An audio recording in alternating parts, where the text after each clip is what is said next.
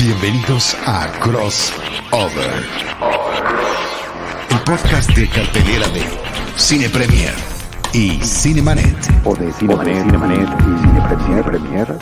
Porque aquí el orden de los factores No en Crossover. Cine, series, plataformas. Streaming. Esto es Crossover.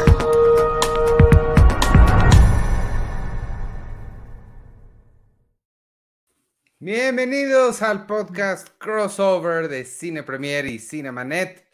O de Yo- Cinemanet y de Cine Premier, Iván Morales y Charlie del Río saludándoles con Enrique Figueroa Naya y Penny Oliva. ¿Cómo están? Bien, ¿y ustedes?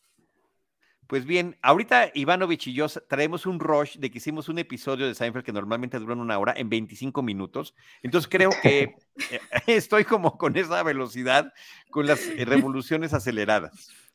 ¿Quieren decir algo que no hayan podido decir por el tiempo? No, no, creo que ah, increíblemente nos apuramos tanto que dijimos todo lo que había que decir. Muy bien. Pero el, tema es tratar de regresar al, al ritmo normal que tiene este tipo de programas, donde en el caso de crossover hablamos de cartelera, hablamos de las plataformas y de los estrenos y de lo que hemos visto últimamente. Este, algo que creo que en lo que hemos eh, coincidido los cuatro es en uno de los estrenos más importantes de esta semana en nuestra cartelera nacional y es de la película Huesera. Es importante eh, por varias razones, eh, la calidad de la película, el género que aborda, el hecho de que la cinta ya haya tenido un recorrido internacional recopilando diferentes eh, premios y que como cinta de género es una película muy cumplidora, pero y de todo eso vamos a hablar ahorita.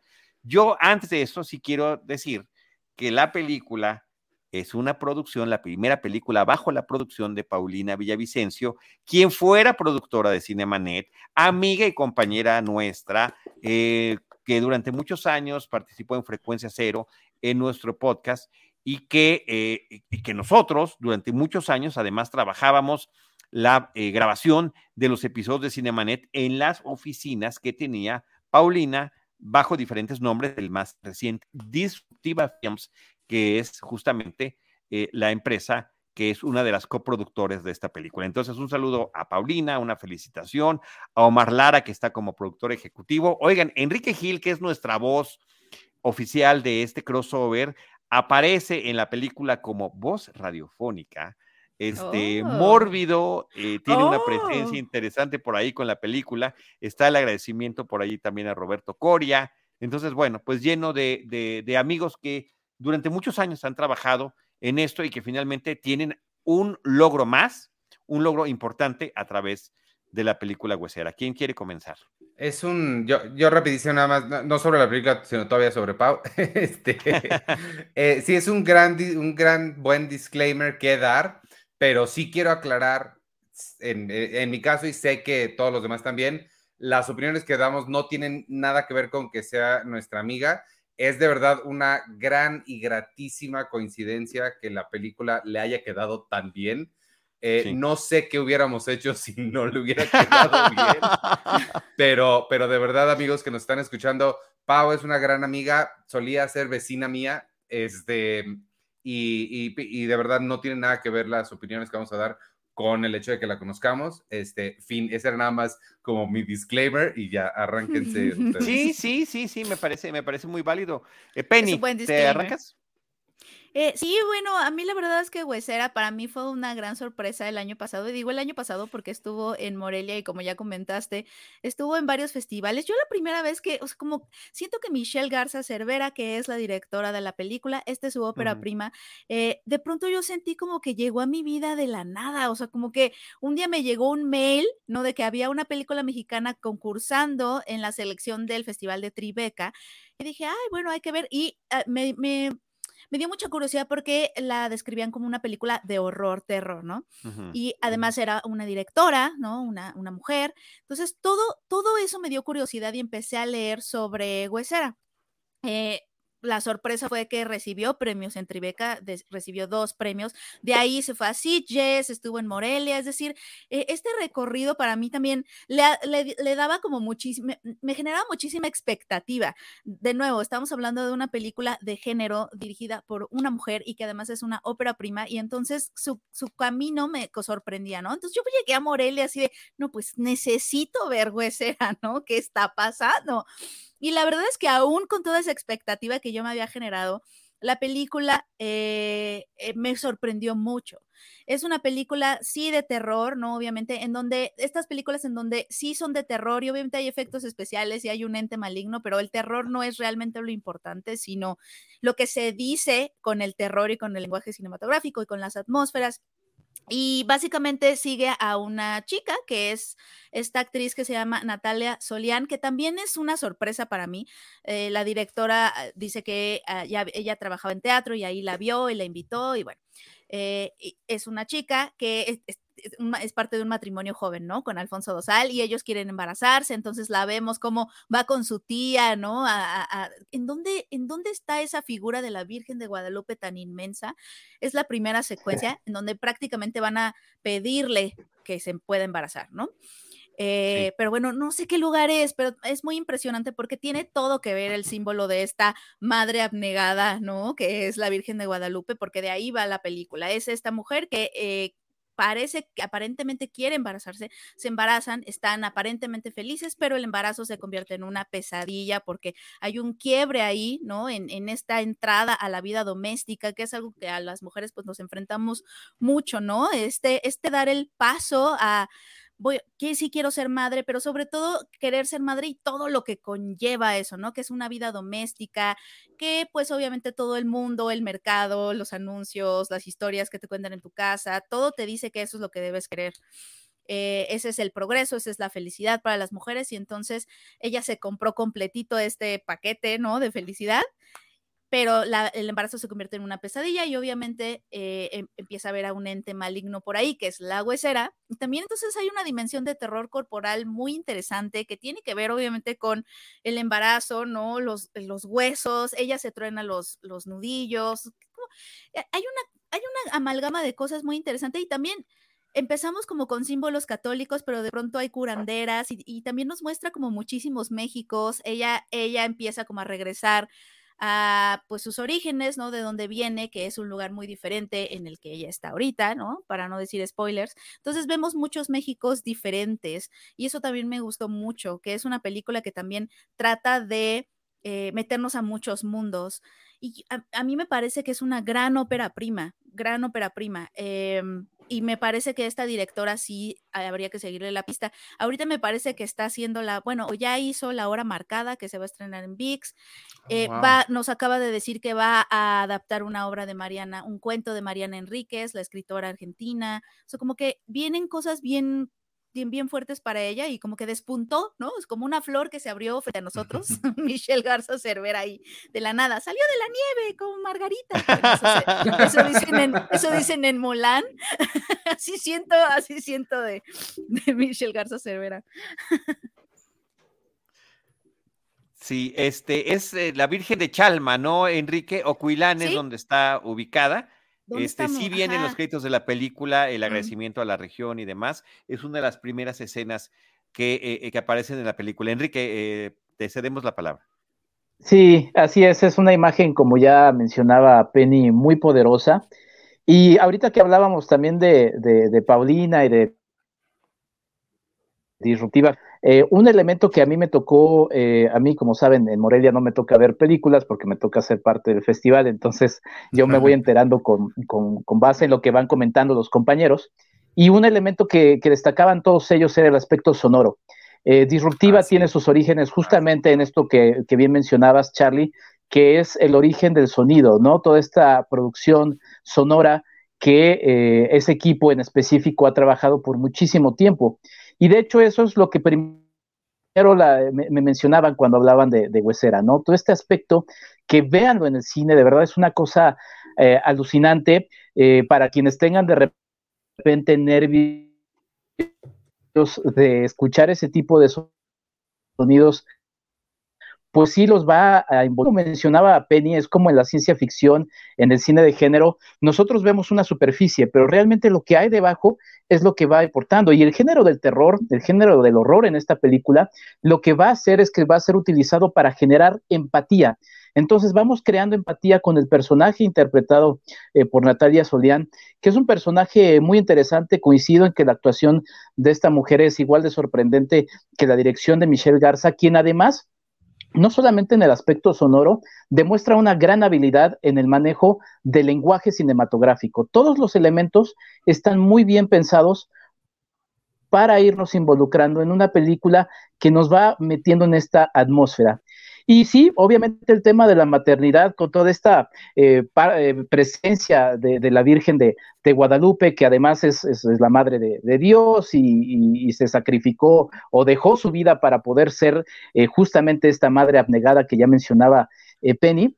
Pero la película va mucho más allá también al tema de la pérdida de, la identidad, de la pérdida de quién es uno, porque vamos viendo otra, otra historia que se va desarrollando a lo largo de la misma en donde vamos viendo justamente cómo el personaje de Natalia Solián va, no solamente está enfrentándose a la, maternidad, sino que también va recuperando un poquito eh, el recuerdo de toda esa vida que, que, dejó y que también es una gran lección que creo que la película nos va marcando, ¿no? Cuando uno toma una decisión de vida, va dejando otras que, que, de repente igual estaban en su imaginario, ¿no? Y, y, es, y es un poco como sucede, o sea, siempre que uno toma una acción, va dejando otra. Entonces, eso es un poco la atmósfera que nos va dejando esta, esta película, que termina siendo muy agradable, em, termina siendo una grata sorpresa y sin duda es una de las películas más importantes pues bueno, con esta diatriba siempre de si se estrenó en festival, ahora para mí será una de las películas más importantes de este año y sin duda una de las películas mexicanas más importantes de los últimos años por todo lo que conlleva el trabajo y la labor de esta gran realizadora que es la capitana de un equipo extraordinario que lleva Huesera. Ivanovich. Sí, bueno, pues eh, digo, recalcarlo, lo, digo, recalcarlo, lo, eh, lo, que ya dijeron, que creo que sí tienen mucha razón en todo. Yo lo único que añadiría que no se ha dicho es las, eh, eh, no, sé si ya lo dijeron, las atmósferas este, que se crean, no nada más en el aspecto sonoro, que sí está muy impresionante, sino me parece una película de atmósferas. Lo que a mí me gustó mucho es que creo que hace lo que el buen terror hace, que es, o lo mismo que la buena ciencia ficción hace, que es no es de lo que es Em, y lo que importa es lo que está atrás, lo que importa es de lo que realmente te está hablando. Y eso me gusta mucho, sobre todo en el, horror o el terror, porque yo particularmente no soy muy fan de, eh, las películas de, horror o terror, em, pero estas que sí se tratan de algo más y que le bajan un montón a los jump scares, sí hay un par que no se hagan, pero casi no hay. Em, me gustan más, me llegan mucho más, porque se tratan de mucho más que nada más tratar de, impactar o de llenar el silencio con, con brincos. Entonces, todos esos temas que trae atrás, que ya los comentaron ahorita muy bien, creo que es lo que vale muchísimo de la pena de la, de la película y la razón por la cual yo, a pesar de que no me gusta el género, sí logré conectar mucho con ella. Sí, bueno, yo además de los disclaimers que ya habíamos hecho hace rato y los elogios muy merecidos a nuestra querida Paulina, sí quisiera también agregar eh, que me gusta de la película cómo aborda este tema que tiene que ver con la maternidad y no necesariamente con la maternidad abnegada clásica de México. Creo que ahí la película es muy atrevida en meternos otro tipo de maternidad que no es el que estamos habituados en el cine nacional, que también hable del horror eh, o del terror a partir de la idiosincrasia nacional, donde la fe y la superstición eh, prácticamente coexisten o se pueden mezclar en muchos momentos. En este eh, punto en el que, que, también nos está cuestionando constantemente la película entre la realidad y lo imaginario, ahí me parece que es uno de los grandes trabajos que tiene la película. ¿Qué es lo que sí pasó? ¿Qué es lo que realmente está sucediendo? Y como dice Ivanovich, eh, y mis compañeros lo que realmente significa. Entonces, bueno, pues me parece que son elementos muy interesantes y qué padre hablar así de esta película, porque creo que con todos los comentarios, los de Penny, los de Iván, los de Enrique y de un propio servidor, tampoco les estamos echando ningún spoiler de lo que se trata la película y es algo que habrá que descubrir eh, definitivamente en la pantalla cinematográfica. También quisiera agregar eh, eh, y sumarme a los elogios a la actriz protagónica porque me parece que hace un trabajo sensacional. Eh, eh, con, su presencia, con las diferentes facetas de su personalidad que nos está exponiendo y bueno, de que haya un reparto también de otros eh, personajes recurrentes en el cine nacional como Enoc Leaño, como la propia Mercedes Hernández, que me parece que es muy de destacar que jóvenes generaciones estén también coexistiendo, conviviendo, trabajando con otros actores e histriones que ya llevan eh, mucha experiencia en nuestro cine y en nuestras series televisivas también. Sí, creo que, em, eh, creo que esa, esa parte también es, es importante resaltar, como el, trabajo nacional y no quedarnos. Eh, yo ahorita que estoy dando, que doy una clase en, de, de, cine en la prepa, siempre que empiezo a hablar de cine mexicano, se ven, veo las caritas de todos así de, ah, ¿no? O sea, qué flojera. Ah, sí, como de, no. Los este son el tipo de películas hacia donde hay que encaminar a la gente para que vean que sí hay cine que se hace en México muy bien y que se siente muy mexicano. Es que esa, esa me parece la clave y eso es lo que ahorita medio tocamos todos, que eh, toda esta onda de, de, de, la parte mágica de México, la parte que convivimos con este mundo pues, mm, sobrenatural, Em, y no convivimos con, no nos relacionamos con el mundo sobrenatural de la misma forma en la que los cines de otros lados, sino que aquí se vive como un elemento más de la, de la realidad. Creo que este tipo de cosas hacen que sea un cine verdaderamente muy mexicano y, y que vale mucho la pena para apreciar también en un tema de identidad. Eh, y fin, el, tono de mi oración no correspondía con, con, que era el final de la oración, pero era el final de la oración. Pero se acabó. No, pero creo que está muy bien. Es un tema de identidad y me parece sensacional que este, sí lo estés, eh, lo estés manejando de esa manera, eh, Ivanovich. Pues bueno, ya está ahí la recomendación. Hay que, hay que em, invitarlos a que vean la película y que nos compartan también qué les parece a ustedes, en qué, en qué están de acuerdo y que eh, podamos seguir teniendo estas discusiones aquí en el podcast y por supuesto que también a través de nuestras redes sociales. Pero hay varias películas y varios eh, proyectos que quisiéramos abordar en este episodio. Enrique Figueroa Naya, te voy a pasar a ti el micrófono porque eh, para que empieces platicando y después nos vamos sumando y les quieran sobre la película claro que sí que está pues, estreno esta semana. Está estreno esta semana. Sí, pues una de las películas también más importantes que el cine de los Estados Unidos ha generado, una película de Todd Field, eh, no es su primera película, pero sí es su tercera película. Y lo interesante es que es una película que hace 16 años después de, su segunda, que es Secretos Íntimos de 2006, esta película con Kate Winslet, la primera Crimen Imperdonable de 2001 con Cissy Spacek. Y es una película muy bien escrita, destaca entrar una, una escritura de guion muy, muy interesante. De ahí nos podrá justamente dar mayores eh, pistas el, el, buen Iván. Y es una película protagonizada por Kate Blanchett, quien pues carga con, con la película, ¿no? O sea, está este guion muy bien establecido, pero finalmente hay una Kate Blanchett que va eh, dominando la, la, pantalla con su, con su actuación, pero también toda la puesta en escena, todo el, el, movimiento de, cámara, la fotografía de la propia película nos terminan atrapando en una historia que mm, es muy interesante. Hace yo muchos años que, también incursioné en el periodismo musical y, que siempre la música me ha llamado mucho la atención. En un texto que estaba tratando de, hacer ensayístico, eh, había descubierto algo que no, que no, no, tenía. Hay una, hay una obra de, un pintor que se llama eh, eh, Bruguel el Viejo, que es muy interesante. Se llama, creo que algo así como, no me acuerdo cuál es el nombre, pero hay una palabra que dice carnaval y es una pintura en donde vemos eh, la música de, iglesia, eh, con, estos sacerdotes, con todos estos personajes, controlando un poco el sonido. Y el otro, por otra parte, la música de carnaval, en esta fiesta, en este desorden, en esta, justamente la orquesta, la música de orquesta, es una especie de, formación dictatorial en la que el director está encima de todos los demás. Todos ellos están, justamente esta es la obra de, de Bruguel el Viejo, además, Bruguel el Viejo podría llevarnos a Jack Tati y, a muchos otros elementos que son muy interesantes en el cine, pero eh, toda la parte musical es muy interesante porque la orquesta, todos ellos están sometidos a la dirección del, director. Y entonces sentar, empezamos con esta discusión en donde, pues como algunos mm, que no, no sabíamos para qué servía el director, pues decimos, pues es un metrónomo. Y finalmente, eh, cómo establece el personaje de Kate Blanchett, qué es lo que significa que es Lidiatar, eh, la dirección para ella, es lo que nos va llevando a lo largo de una película en lo que vemos distintos temas. Es una película que ha generado eh, muchos comentarios eh, obviamente todo el tema de la, de la cancelación, pero sobre todo mucho esto que también nos ha pasado con muchos artistas que nos gustan.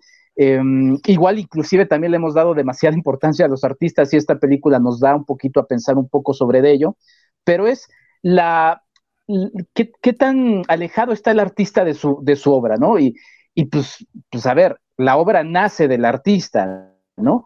Pero también nos gusta la, la, la obra y quizá de repente cuando nos metemos mucho en el artista, no nos gusta el artista. Entonces, es una película con muchos elementos eh, que, plantea de, esa manera, pero todo el aspecto del control eh, absoluto del director sobre algo tan elemental como el tiempo es lo que va dándonos un poco de guía en esta extraordinaria película. ¿E Ivanovich también la viste? Sí, claro. Este, no, debe, no me acuerdo si la vi a tiempo para incluir en mis mejores películas del año pasado. Sí, sí, seguramente debe estar en mi lista y si no, pues, ahorita la pongo porque la he estado pensando mucho esta última semana. Eh, ahorita que nos platique Penny de su conversación que tuvo con Todd Field em, y una de las cosas que mencionan ahí es y, la cosa con la que yo me quedo es con Kate Blanchett. Eh, creo que Kate Blanchett ya ah, no necesita volver a demostrar lo increíble que es. Es una de dos o tres mejores actrices que existen en este momento.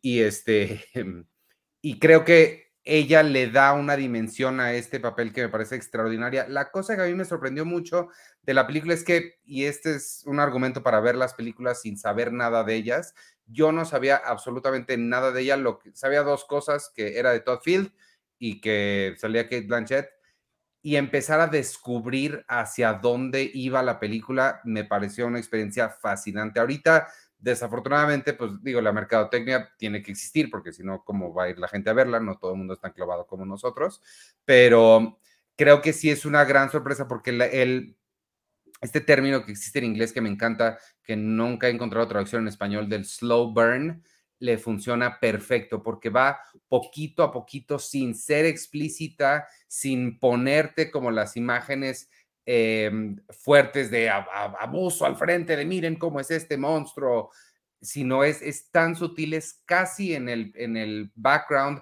que va sucediendo todo y de repente ya lo tienes aquí enfrente y dices, o sea, creo que es, muy, muy impactante. Este, y ya, y es parte de lo que decía Todd Hill en esa entrevista que ahorita nos platicas, de por qué era importante no solo que fuera Kate Blanchett, sino una mujer quien protagonice esto, una historia que hemos visto ya muchas veces con hombres. Perdóname, habla tú. No, no, no, o sea, sí, no, estaba yo pensando, sí, o sea, tienes razón, algo que se ha como platicado mucho sobre esta película, sobre todo a raíz de que una directora de orquesta, es que vamos, muchas personas cuando han visto a la película creen que Lidia Tar es una persona real, entonces van y la googlean porque, ¿no? Parece que están, e, ellas creen que están viendo la biografía de alguien, ¿no? Eh, y bueno, se, se, enfrentan con esta cosa de que pues es un personaje ficticio que Todd Field ha dicho que ha estado como creando a lo largo de 10 años y que él decidió que fuera mujer eh, y no un hombre precisamente porque no quería, y creo que sí lo logra, eh, no que solemos pensar en bloque, ¿no? Y entonces ahorita ya que hemos visto varias películas sobre abuso, sobre abuso de poder, sobre violencia, etcétera, eh, si, si, hubiera sido un hombre, lo, hubiéramos, hubiéramos era muy fácil desestimarlo, ¿no? Y no hacer el trabajo como de pensar las sutilezas y de cómo opera el poder porque hubiera sido como, claro, otro señor que hace lo que quiere. ¿no? O sea, los hombres, etcétera, como que es muy fácil desestimar y tener un pensamiento, este, como de acceso directo, sin que eh, pensemos realmente cómo opera el poder. Y lo que a mí me gusta de Tar justa, justamente es que eh, no, pre- precisamente porque poco a poco vas descubriendo de qué va la película, te pone en esta burbuja, ¿no? Porque Lidia Tar vive en una burbuja, ¿no? Eh, de silencio, de poder, de inmunidad, de que ella misma no escucha a nadie más. Entonces, eh, el director te pone al ladito de ella, tú estás en esa burbuja con ella, entonces no, no ves nada más que no sea ella y lo que piensa y, y obviamente ella también te deslumbra, como a todos, eh, y, pero poco a poco esa burbuja se empieza a agujerar poquito a poco, poquito a poco. Y entonces a mí lo que me gusta de la película es que te hace entender muy bien cómo es estar en esa burbuja de poder, ¿no? De, de, de, de no darte cuenta, de tener tu ego más grande que no sé, ¿no? Un ego gigantesco y, y, eres un genio, ¿no? Y ella es un genio y lleva la música por las venas y su talento es innegable y la película jamás te pone, pone en cuestionamiento de que ella merezca o no estar en donde está. Eh, y, y, te hace sentir, o sea, puedes sentir el amor que ella le tiene a la música, eso sí también es innegable, ¿no? Entonces, pero te ponen esa burbuja y empieza como a agujerarse poco a poco, ¿no? La burbuja y empiezan a entrar cosas y, y empieza, pero no, es una película en donde no vemos a las víctimas, casi no las escuchamos y eso es difícil de hacer, o sea, a nivel narrativo, hacer eso, poner la voz en la perpetradora, digámoslo así, y no en las víctimas, que es justo lo que todo el mundo, por lo que todo el mundo está clamando ahorita, ¿no? Escuchemos, escuchemos no a los poderosos, sino hay que darles voz a los demás, o etcétera. Es, es, decidió esta, o sea, tener la perspectiva de esta mujer y, y, nada más. Y me parece que a nivel narrativa eso es como dar, eso es, siento que es como Simone Biles dando como muchísimos mortales y caer parado. Siento que Tar hace eso eh, a nivel guion. Eh, hace como cosas que no sé ni cómo las hizo a nivel narrativo y de punto de vista y de perspectiva, de desde dónde estás contando la historia, que es una elección arriesgada, me parece, y creo que cae parada y triunfante. Y creo que también mucho de ese trabajo es de Kate Blanchett. ya, y, y, y, hay una foto de Simone Biles. sí, creo que esta película da mortales. Ahorita lo que, lo que mencionabas del guion, creo que sí es, digo, ahí es, es Todd Field.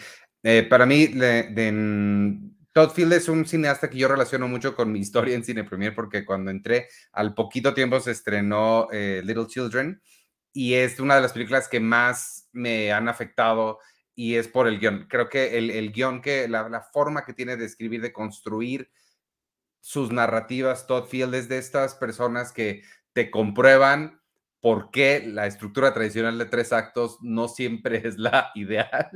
Uh -huh. Este, y sí, creo que es extraordinario por ese lado. Tienes tu micrófono apagado, Charlie. Y efectivamente, la forma en la que este guion va presentando al personaje primero como esta afamada, reconocida y además nos recitan su currículum, recién empieza la película y empezamos a alternar entre su vida profesional y su vida personal y las decisiones que toma y después eh, recuentos de algunas otras que ha hecho. Y efectivamente me parece una película muy pertinente en estos tiempos donde eh, la cancelación es casi inmediata y que hubiese sido de esa manera si la película hubiese sido protagonizada por un eh, personaje masculino, que era como la obviedad absoluta. El no tenerlo, el invertir los roles, eh, termina conectando además con otra película que está coexistiendo ahorita en la cartelera y que también vale muchísimo la pena ver, que es la película ¿Contumania? El Triángulo de la Tristeza de Rubén Oslund, del sueco Rubén Oslund, que además ganó la Palma de Oro el año pasado y que también nos habla de estos prejuicios que tenemos y de las estructuras sociales y de los niveles socioeconómicos y qué pasa cuando, por alguna circunstancia, a través de un microuniverso que nos presenta eh, eh, Oslund en esta película del Triángulo de la Tristeza, se invierten esos papeles y el ser humano, hombre o mujer, rico o pobre, termina tomando las mismas decisiones. Ahí estaba lo que le platicaba eh, el director de TAR a eh, Penny sobre el poder y cómo afecta a las personas. Entonces, eh, en ese sentido me parece que las dos películas coexisten, pero también sobre la manipulación y de las interpretaciones. Hay una escena que me parece muy importante la película cuando ella está dando una clase y pues tiene alumnos que están ofendidos por, por cualquier comentario que se haga, ¿no? Es que a mí no me gusta la música de ese director blanco, heterosexual.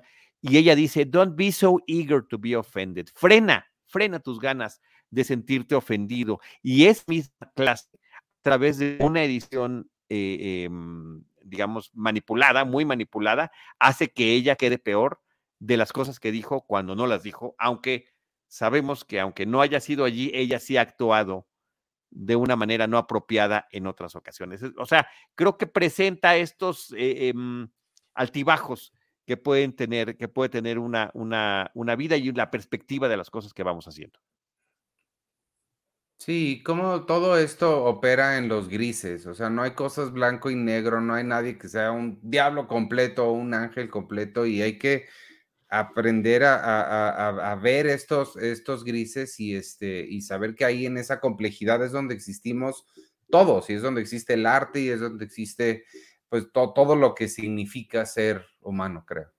Sí, y sobre el arte y estos eh, em, prejuicios, pues habla esa escena en particular, ¿no? Que creo que es muy interesante de ver y podremos estar o no de acuerdo, pero me parece interesante escuchar los tipos de argumentos. Pues bueno, ahí está TAR, creo que es una súper gran recomendación. Creo que también eh, ahorita que estamos ya a unos cuantas semanas de que llegue la entrega de los premios Oscar. La película tiene varias nominaciones, incluida Mejor Película del Año, Mejor Actriz Protagónica para Kate Blanchett, Mejor Dirección para Todd Field y también para Todd Field Mejor Guión Original, Mejor Fotografía y Mejor Edición de eh, película, lo cual me parece que son súper merecidas y que este, pues siempre es un motivante más para poder asomarnos al cine a verla y ver sobre todo esta enorme actuación de Kate Blanchett. También la tengo entre mis tengo dos actrices consentidas del cine contemporáneo, una es ella y la otra es Tilda Swinton, y creo que mm. Tilda Swinton hubiera estado también genial en este papel. Sí, totalmente. en algunos momentos yo sentí que la veía. Totalmente hubiera estado, hubiera estado igual de bien. Y, hay, y, hubo, hay otra película de Tilda Swinton de este año que creo que aquí ni se estrenó ni figurará, pero este, ¿cómo se llamaba? ¿Te acuerdas de esta Joanna Hogg? Se llama The Eternal Daughter. The Eternal Daughter, que creo que también valdría mucho la pena en algún momento que ojalá que alguien la saque en algún lado, comentarla. Este, nada más rapidísimo quería decir, porque la semana que entra seguramente no tendremos. Eh, ah, bueno, pero sí van a ser Cinemanet. Sí, pero no tendremos crossover, así que di lo que tengas que decir. Nada más que vayan a ver, porque la semana que entra ya llega por fin esta extraordinaria película Em, de Sarah Polly, Women Talking, ahorita de este tema es no solamente del que todos están hablando, sino del que deberíamos estar hablando. Y Women Talking creo que es una increíble forma de tener esa conversación. Entonces no se la pierdan la semana que entra. ya llega. Sí, y, oye, y sobre Women Talking sí me gustaría decir que es la última película estrenada en México de las 10 cintas nominadas a Mejor Película en la categoría de los Oscars, en la categoría de Mejor Película de los Oscars.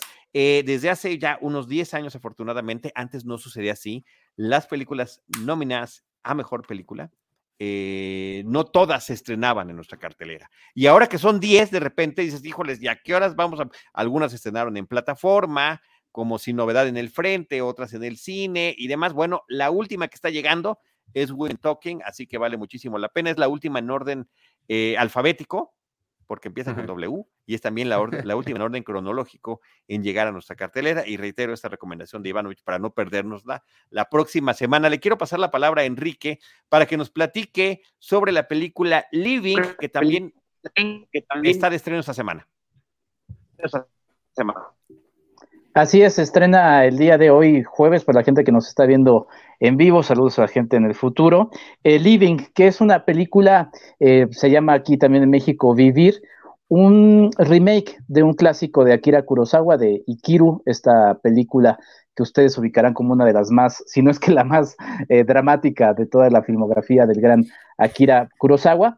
Eh, ya que estaban hablando de los Óscares, eh, Bill Niffy, quien está justamente protagonizando esta película, está nominado como mejor actor en esta cinta, que, mm, a ver, es que ya que pusieron justamente las dos imágenes de los protagonistas, tanto de Ikiru como de Vivir, es una película que me dejó sensaciones un poco encontradas. La, historia me gusta, es, un drama, o sea, así es la, cinta original, pero no sé, yo siento que había muchos conceptos que son muy japoneses, no sé, quizás si soy yo, y que ya al moverlos de situación o de, o de punto geográfico y otro, otro tiempo, no sé, como que no, no conecté tanto. La película de Kurosawa es una película que supera, si no me equivoco, las, las dos horas y, y la sentí mucho Sí, más dura larga casi esta. tres, la- casi tres. ah, pues ahí está. La verdad es que esta la sentí como de cuatro horas, la de vivir. El ritmo ti- ti- ¿Sabes tiene problemas me con el pasó ritmo. lo-. Me pasó lo mismo, Enrique, porque además él tiene un trabajo, el protagonista tiene un trabajo burocrático y yo sentí que ver la película fue un poquito como el día que él vive. ¿Sabes? Como que sí, también lo- me pasó lo mismo.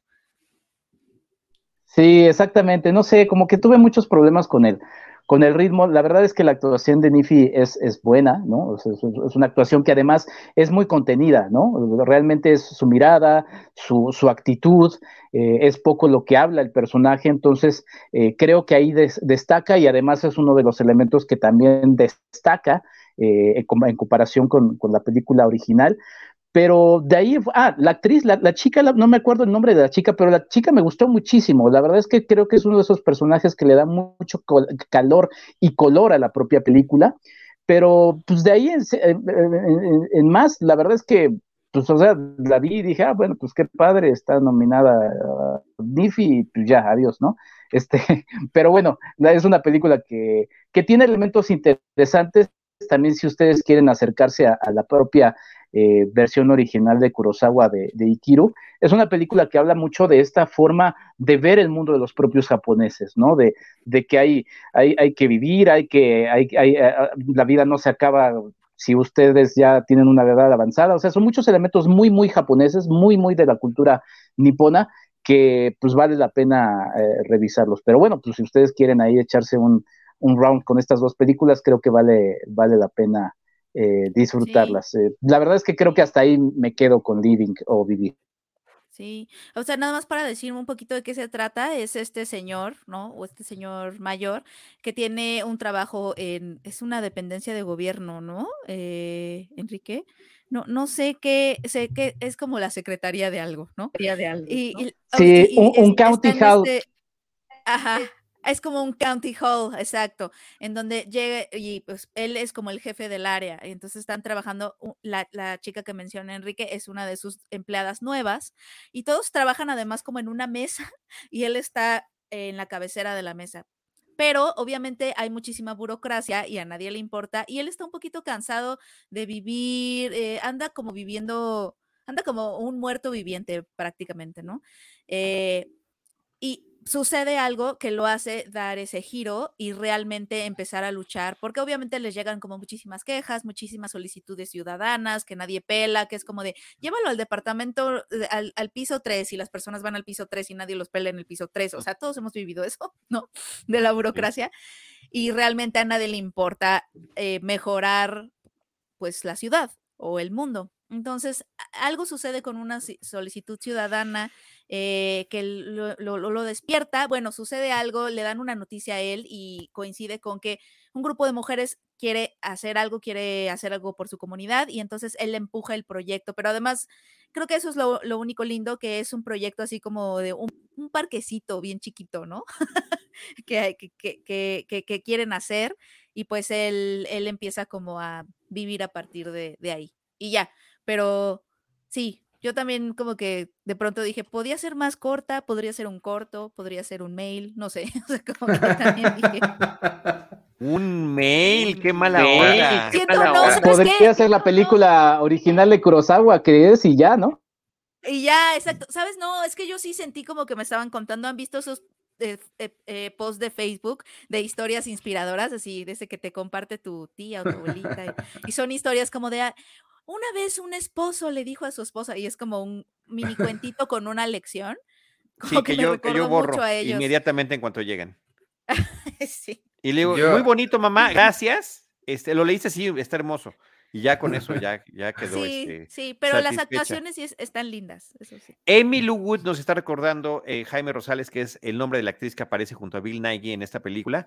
Ella tiene un personaje muy conocido en la serie Sex Education. Entonces, ese es, eh, es muy reconocible por eh, su, sus dientes delanteros y la amistad que tiene con, con, con la protagónica de esa serie. Bueno, ahí está Yo- esta espérame, película. espérame. Dos, dos Óscares, ¿eh? No nada más está nominado Bill Nighy, también está nominado a Mejor Guión Adaptado por la adaptación que ya mencionaron de la película de Akira Kurosawa y primera nominación en la trayectoria al Oscar de Bill Nighy, un hombre que trae una trayectoria arrastrando enorme y siempre con personajes como entrañables, queridos, villanos, bondadosos. Eh, digamos que sí es una, eh, eh, digamos, eh, trayectoria muy diversa. Yo nada más quería añadir sobre la de Kurosawa. Este, si les interesa saber un poco más de ella, fue parte de nuestro ciclo de Kurosawa en el Cine Club para patrons de Cine Premier. Ahí están todavía las grabaciones, unas conversaciones eh, muy buenas que tuvimos sobre, sobre esta, Los Siete Samurai, el- la otra y la otra. Que no me acuerdo. ¿Cómo se llama? La, ¡Qué la- barbaridad! la de Ivanovich. los- La Trono que son las historias. Rashomon. Ah, la otra y la ok, otra. ok. muy Pe- bien. o la otra de historias podría ser sueños y podrías haber incluido la fortaleza que está y contabilizada la fortaleza. como una, la de, que- como y una de las películas en las que se basó Star Wars. La otra fue la este- fortaleza secreta, sí. Claro, muy bien. Oye, este, yo brevemente también aprovechando la mención de la película Vivir y la nominación de Bill Nighy a Mejor Actor, pues está compitiendo, entre otros, con eh, Brendan Fraser, Brendan Fraser, ¿verdad? Sí, por La Ballena, eh, de Güey, la película de Darren Aronofsky, que está basada en una obra teatral y que eh, presenta a este hombre con un, un tema de eh, obesidad eh, muy fuerte, pero que la obesidad no es el tema principal de la película, sino la depresión. Y me parece que ahí hay un conflicto en la forma en la que mucha gente está leyendo la cinta, ¿no? Inclusive ha sido acusada la película de gordofóbica. Me parece que eh, es una muy buena adaptación de una obra, de una obra teatral. eh, digamos que sí se percibe, porque cuando estamos ante un entorno único en una película, pues sí nos queda la impresión, "Ay, ¿estará basada? Pues sí, está basada En una obra en de una- teatro, en- sí, cañón. en una obra de teatro, efectivamente. Pero creo que Darren Aronofsky, que tiene eh, eh, muy buen control de la narrativa cinematográfica, nos hace ir un poquito más allá de eso. Y efectivamente, la interpretación de Brendan Fraser es eh, muy conmovedora. Este, yo creo que eh, es una de las películas que posiblemente se lleve el premio. No creo que sea mi favorita para actuación. Eso ya lo platicaremos en, en algún episodio especial en rumbo al Oscar que siempre hacemos previo a las ceremonias, al menos en Cinemanet desde hace unos 16, 17 años. Entonces, eh, ya platicaremos de eso, pero creo que es una buena recomendación eh, para ir también a ver esta misma semana. Eh, The Whale tiene tres nominaciones, este, eh, mejor actriz de soporte, Gong Chao, que aparece como el personaje que está apoyando al de Brendan Fraser, y pues ya vemos la transformación física que tiene Brendan Fraser, que sí ha subido de peso en la vida real, pero no tanto este, eh, mereció por maquillaje una nominación. No él, sino las personas que lo hicieron. Pues ahí está, La ballena. Ivanovich, ¿qué te parece eh, si nos vamos con esa película que está en una plataforma? ¿Es Amazon Prime Video? Somebody I Used to Know. Sí, hablando de Prime, eh, me parece que mañana llega la otra multinominada de todo en todas partes, todo el tiempo, todos los Óscares. Eh, creo que es mañana cuando llega a Amazon Prime, por si Ok. alguien no la ha visto. Este sí, Somebody I Used to Know, escrita por Alison Brie y Dave Franco, dirigida por Dave Franco. No estoy seguro si es la ópera prima de él, pero creo que sí. Es una película que yo tenía muchas ganas de ver porque mm, sí, este, me cae muy bien Alison Brie. También sale Danny Pudi, a quien Ah. todos recordamos de Community. Verlos juntos de nuevo me llamaba la atención. Es el tipo de película que a, que a mí es mi tipo de película en el sentido de que es como independiente, sobre personas que tienen problemas de personas, nadie sale volando, nadie se va a otra dimensión, todos viven donde viven y hacen lo que hacen. Esas películas tipo Sundance son las que más me gustan. Esta película no estuvo en Sundance, este, y pues yo le tenía muchas ganas de lo que se trata. Esencialmente es una chica que está eh, decepcionada con su trabajo porque lo acaba de perder, trabaja en Hollywood, es, sí les voy a decir que está llena de clichés y puedes adivinar hacia dónde va constantemente, Este, es una chica que trabaja en Hollywood en un programa, se lo cancelan, regresa a su casa, a, bueno, a casa de sus papás, ya ven que ahí en Estados Unidos se mudan de estado, entonces naturalmente regresa a un estado ah, donde creció, un lugar rural, en donde reconecta con su exnovio, a quien dejó para irse precisamente a buscar su vida nueva en Los Ángeles. Em, y se me, se me hizo bastante predecible porque sucede que él está a punto de casarse y entonces por un lado es la trama tradicional que hemos visto 80 veces de voy a hacer que truenen para yo quedarme con él, pero luego te acuerdas que es 2023 y dices, no, no se va a tratar de eso, se va a terminar haciendo amiga de la, de la, de la nueva novia prometida, porque es 2023 y ahorita eso es lo que se cuenta. Y pues sí, empiezan como a hacerse amigas. Entonces la película te va este, llevando de la mano hacia, al final termina un poco diferente de lo que esperaba, pero nunca te sorprende.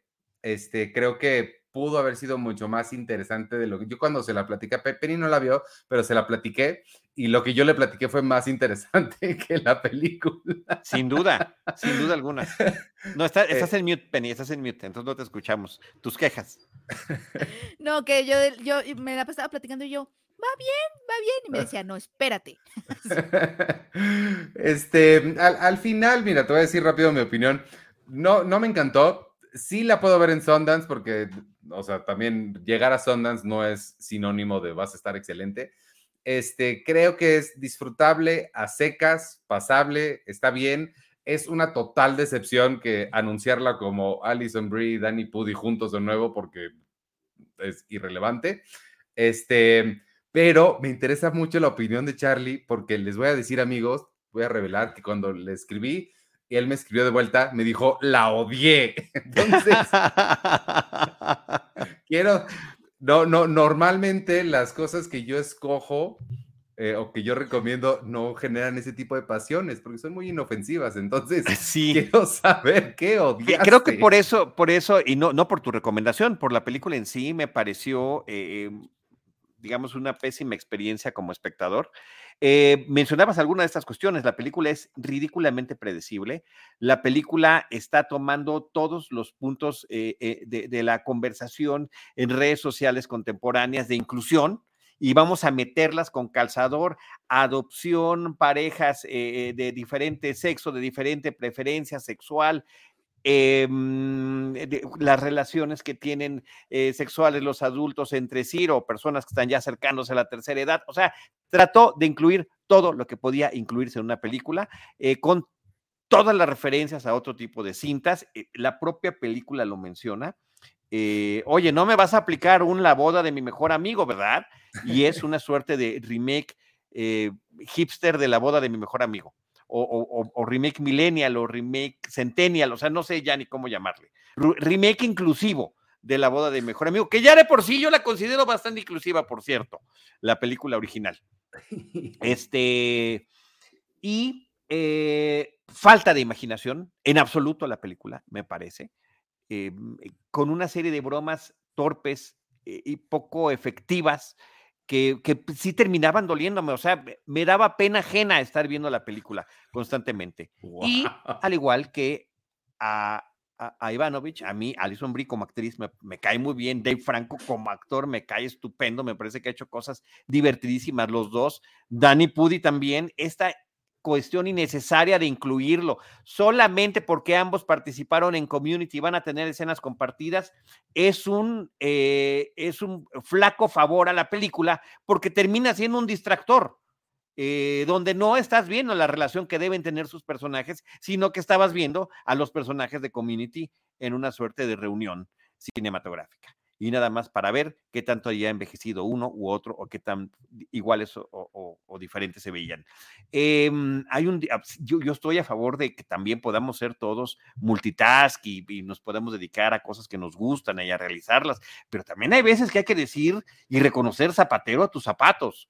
Eh, y ese sería el caso de Dave Franco como actor, de Alison Brie como actriz, este, y, de, porque además no es su primera incursión, es la tercera película que dirige Dave ah, Franco. Ya ha trabajado con Alison Brie en esta eh, colaboración cercana que tienen. La primera también era con ella. Y, este, y yo les diría, yo creo que ya, ¿no? O sea, como hace rato platicábamos de, de un episodio de Seinfeld, Ivanovich, y donde decía Jerry sobre una eh, conocida que estaba aspirando a ser actriz, pues no lo haces, ya, ya déjalo, ¿no? O sea, ya, ya, para. Entonces, este, Alison Brie continúa con grandes papeles, eres muy simpático. Me encanta lo que hace en Glow, por ejemplo, que un rol arriesgado física y emocionalmente, este, me encanta en Community, me encanta también lo que llegó a hacer en Mad Men, o sea, ha hecho muchas cosas bien como actriz, pero quizá la escritura no sea lo tuyo. Alison. No, eh, sigan trabajando, Dave, Ali. No, síganlo intentando, sí, síganlo intentando, no, a costa de los demás. Cuando tengan algo bonito, ya nos lo presentan. No sabía que, que, que, Charlie tenía esta dimensión Simon Cowell. Yo tampoco. Lo siento mucho, a veces, mucho, a veces, de verdad, de verdad. A mí, a mí ya me ha tocado escucharlo así, pero sí voy a sincerarme que son pocas veces que, que destroza una película de esta manera. sí, tienes, sí, no, es porque, y no es destrozar por eso, es porque simplemente me desesperó y dije, bueno, ahora la termino de ver, con todo lo que me está costando tratar por una cuestión ya de tipo profesional. Es que ya nomás te faltó inmediatamente, porque tampoco además, este año, este año ya estoy tratando eh, eh, fielmente de seguir eh, anotando mis películas en Letterboxd, porque las películas malas se me olvidan, pero esta no se me va a olvidar. Ya le puse media estrella para que no parezca que, no tiene nada y que parezca mucho, no, media nada más para identificarla y poder acordarme. veo muy complicado encontrar una película tan mala como esta en lo que resta del año. No es cierto, no, no, no puede ser. Ay. Ha habido, ha habido jueces de X Factor que han perdido su carrera por, por comentarios menos mordaces que estos que estás haciendo, Charlie. ¿Ves? ¿Ves? Ya me está arrojando Penny a los leones y leonesas de la cancelación. Te van a cancelar, Charlie. ¿Qué vamos a hacer? Ahí viene la película del río. Exacto, así como tal. Muy bien. Este, ¿qué, ¿qué, tenemos pendiente ahí en los, en los, comentarios? Ah, en comentarios es que yo quería recomendar una película rápido. Si quieren, vamos con los comentarios, pero quería recomendar una película de esas que ni el algoritmo ni la inteligencia artificial que nos va a quitar el trabajo a todos, nadie les va a recomendar. Entonces, este, porque pues lamentablemente es una película que no tiene el presupuesto de la mercadotecnia de otras cintas y es Estación 14 de Diana Cardoso. Es una película muy bonita que empieza un poco con esta clásica escena en la que vemos eh, que nos recuerda al, sexenio de, Felipe Calderón, en donde una maestra está hablando con sus alumnos y les está enseñando a agacharse en, el salón de clases por si de repente hay una, un, momento violento en el pueblo donde ellos viven. A partir de eso, lo que hace Diana Cardoso es escribir y dirigir una película que nos va llevando, sí, aparentemente por un coming of age de un chico que crece en medio de este mundo de violencia, pero que más bien también se va adentrando un poquito a la introspección de lo que son las masculinidades, ¿no? Porque vamos viendo la película entre un niño y su papá. Eh, por cierto, el niño es extraordinario, es Gael Vázquez, eh, él interpreta a Luis, que termina siendo este personaje infantil, un trabajo muy, muy interesante que luego también podríamos eh, debatir sobre el asunto de las actuaciones de los niños, pero la verdad es que Gael lo hace muy bien y el trabajo que Diana Cardoso hace con la persona que lo buscó es extraordinario, pero vamos viendo justamente cómo afectan tanto al niño esta búsqueda de, validarse como, como, como masculino, como también vemos por, por otro lado al papá todo el daño que, que le ha pasado eh, de la misma manera. Ahora son personajes igual, este,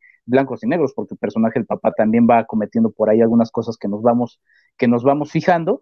Eh, destaca la elección de, del aspect ratio de la película, que es 1.33, el clásico del cine, que nos va adentrando un poquito en esta atmósfera eh, cerrada, de, sentirnos justamente asfixiados por lo que va sucediendo en la película y con mucho eh, tomándose su tiempo y, el ritmo necesario, nos va desarrollando con imágenes y también con el sonido. La película también eh, desarrolla mucho eh, o, se apoya mucho en el tema del sonido, que también es muy interesante en esta cinta. pues toda esta introspección de un drama común y corriente que podríamos ver en muchísimas otras localidades, que además se va enfrentando a otros elementos que podríamos eh, pues, hacer introspección de la propia película. Pero bueno, Estación 14 creo que es una película que vale mucho la pena y que sí son de esas recomendaciones que pues sí, lamentablemente se escapan de repente de eh, las grandes carteleras. Esta sí habrá que buscarla, sobre todo en Cineteca Nacional estará ya, pero pues bueno, si tienen eh, curiosidad, la verdad es que échenle un ojo, vale la pena.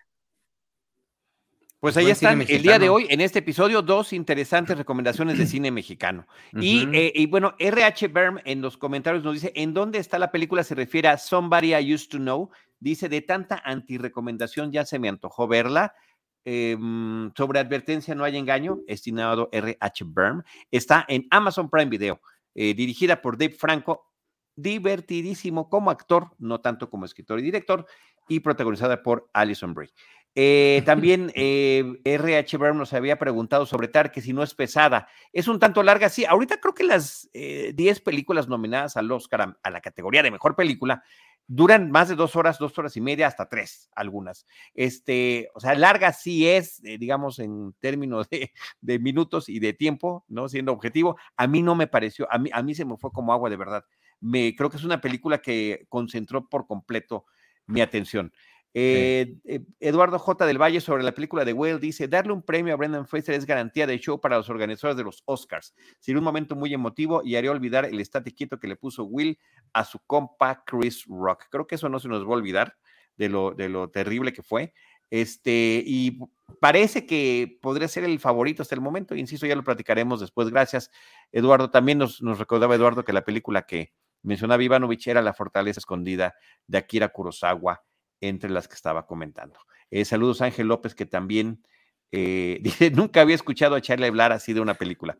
Como dice, gracias, este, no, sé, no, sé, si gracias, eh, pero a veces hay películas que me generan estos sentimientos terribles, Ángel.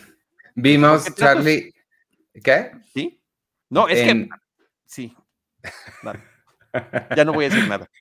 En Amazon Prime también, donde está I Used to Know, está una cosa que vimos que se llama Shotgun Wedding, protagonizada por Jennifer López y oh, un muchacho. Este, vela. ¿Otra antirecomendación? A ver, ¿qué te parece? Es que mira, Charlie, yo, Jennifer amo, López la vuelve loca. Yo amo a Jennifer López y voy a ver todas sus películas, ¿sabes? Ok. Ya, o sea, es una promesa entre ella y yo. Pero, pero, pero, puse ahí van a ver esta, o sea, hijos, ok, pero vela. A ver.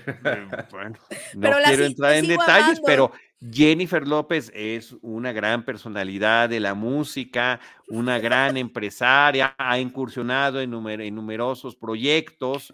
Este, me pareció fabulosa su participación en el Super Bowl eh, de, años pasados, ¿no fue el año pasado o antepasado? Ya no recuerdo. Pero creo que el cine en particular tampoco es así como su fuerte. no, Charlie, el, el, el J-Lo Cinematic Universe es importante. Tenemos, tenemos, creo que en sus este, arranques, ¿eh? Planeadora de bodas. ¿Cómo se llama esa? La de Wedding Planner. Anaconda. Este, no me acordaba de Anaconda. Selena. Selena. Selena, ya con Selena. Ya tiene Selena, ya con Selena. Anaconda es de mis favoritas, ¿eh? Anaconda es de mis favoritas. Guiño, guiño a John Boyd. Ajá. Made in Manhattan. con Ralph Fiennes. Ve esa y, nos dice Carly. Esa es eh, este como. Hijos. Sí. Este, amigos, pues antes de, despedirnos y de darles los estrenos que llegan esta semana a las diferentes plataformas y a cines, tenemos 10 pases dobles para una película que se llama Demoníaca, que em, está a punto de llegar a los cines y los pases son para Monterrey y para Ciudad de México. Lo único que tienen que hacer es mandar un mail a trivias decirnos quién es el director o directora de esta película y se llevarán uno de estos pases dobles para ir a verla. Recuerden Monterrey y Ciudad de México. Aprovechen porque casi no, casi nunca tenemos pases para fuera de la Ciudad de México, pero ahora sí. Entonces ahí está Demoníaca para que la vayan a ver. Trivias arroba cinepremier.com.mx. Quién dirige esta película y para decirles nada más que esta semana llegan a los cines Las momias y el anillo perdido, Huesera, que ya comentamos, Desconectada, quizás para siempre, TAR y Estación 14, ambas las acabamos de platicar aquí. A Netflix, lo más interesante que encontré fue eh, una película que se llama Tenemos un fantasma, una chica en apuros, Mujercitas. Esa, esa creo que vale la pena si no la han visto o volver a verla. Y Bad Boys para siempre, que yo me la perdí, pero siempre me han gustado esa pareja de Will Smith y Martin Lawrence. Em, Triada, ya es una serie. Outer Banks, la temporada 3. Y, esto le va a emocionar a muchos, la temporada 11 de The Walking Dead está desde ayer, 22 de febrero, ya en Netflix. A Star Plus llega la nueva vida de Toby Fleischer, que es de, no, creo que nada más se llama La nueva vida de Toby. Es, la, es una serie protagonizada por Jesse Eisenberg, que yo tengo muchas ganas de ver porque se ve padre. Eh, a los fans de anime, Bleach, Thousand Year Blood War y mm, creo que eso es lo más interesante que vi de Star Plus. Ah, llega Eat, Pray, Love, si les gustó esa. Y en Apple, amigos, en Apple TV Plus, les voy a recomendar que vean una película que no les voy a decir nada de ella porque de verdad no creo que no sabiendo nada de ella no solo es la mejor, sino la única forma de disfrutarla. Se llama Sharper. Em, es protagonizada por Julianne Moore. Para cuando la busquen sepan cuál es. Véanla, pero por favor no busquen nada de qué se trata, no vean el trailer, no vean nada, solo empiecen a ver y creo que así la podrán disfrutar. A ver si, si la pueden ver ustedes y la platicamos la semana que entra. Y sin nada más, me despido y los dejo hablar a ustedes ahorita. Yo soy Iván Morales. Muchas gracias a todos los que nos escucharon aquí en vivo o nos están escuchando después en YouTube o en Spotify, Apple Podcasts o donde sea que ustedes escuchen sus podcasts. Nos escuchamos pues en la siguiente. Me pueden seguir en arroba Iván Morales y adiós. Eh, despídense, Penny, por favor, y después Enrique, si son tan amables. Eh, no, pues muchísimas gracias por escucharnos. Seguimos escuchando por aquí. Eh, vayan a ver Huesera y las recomendaciones. eco. y las recomendaciones que les dejamos en este podcast. Charlie, mientras va a ir a ver Shotgun Wedding de J-Lo. este, y pues bueno, ya saben, si nos dimos cuenta que Charlie tiene una dimensión mordaz. Muy bien, gracias Penny. Gracias Penny.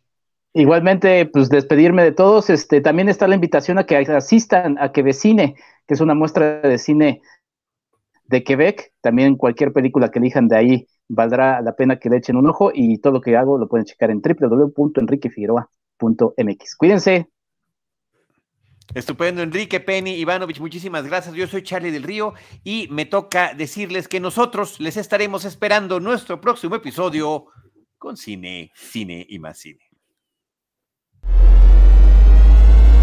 Cinemanet y Cine Premier presentaron Crossover, el podcast de cartelera de Cine Premier y Cinemanet. Hmm. ¿O era al revés? Porque aquí el orden de los factores no es el crossover. Crossover.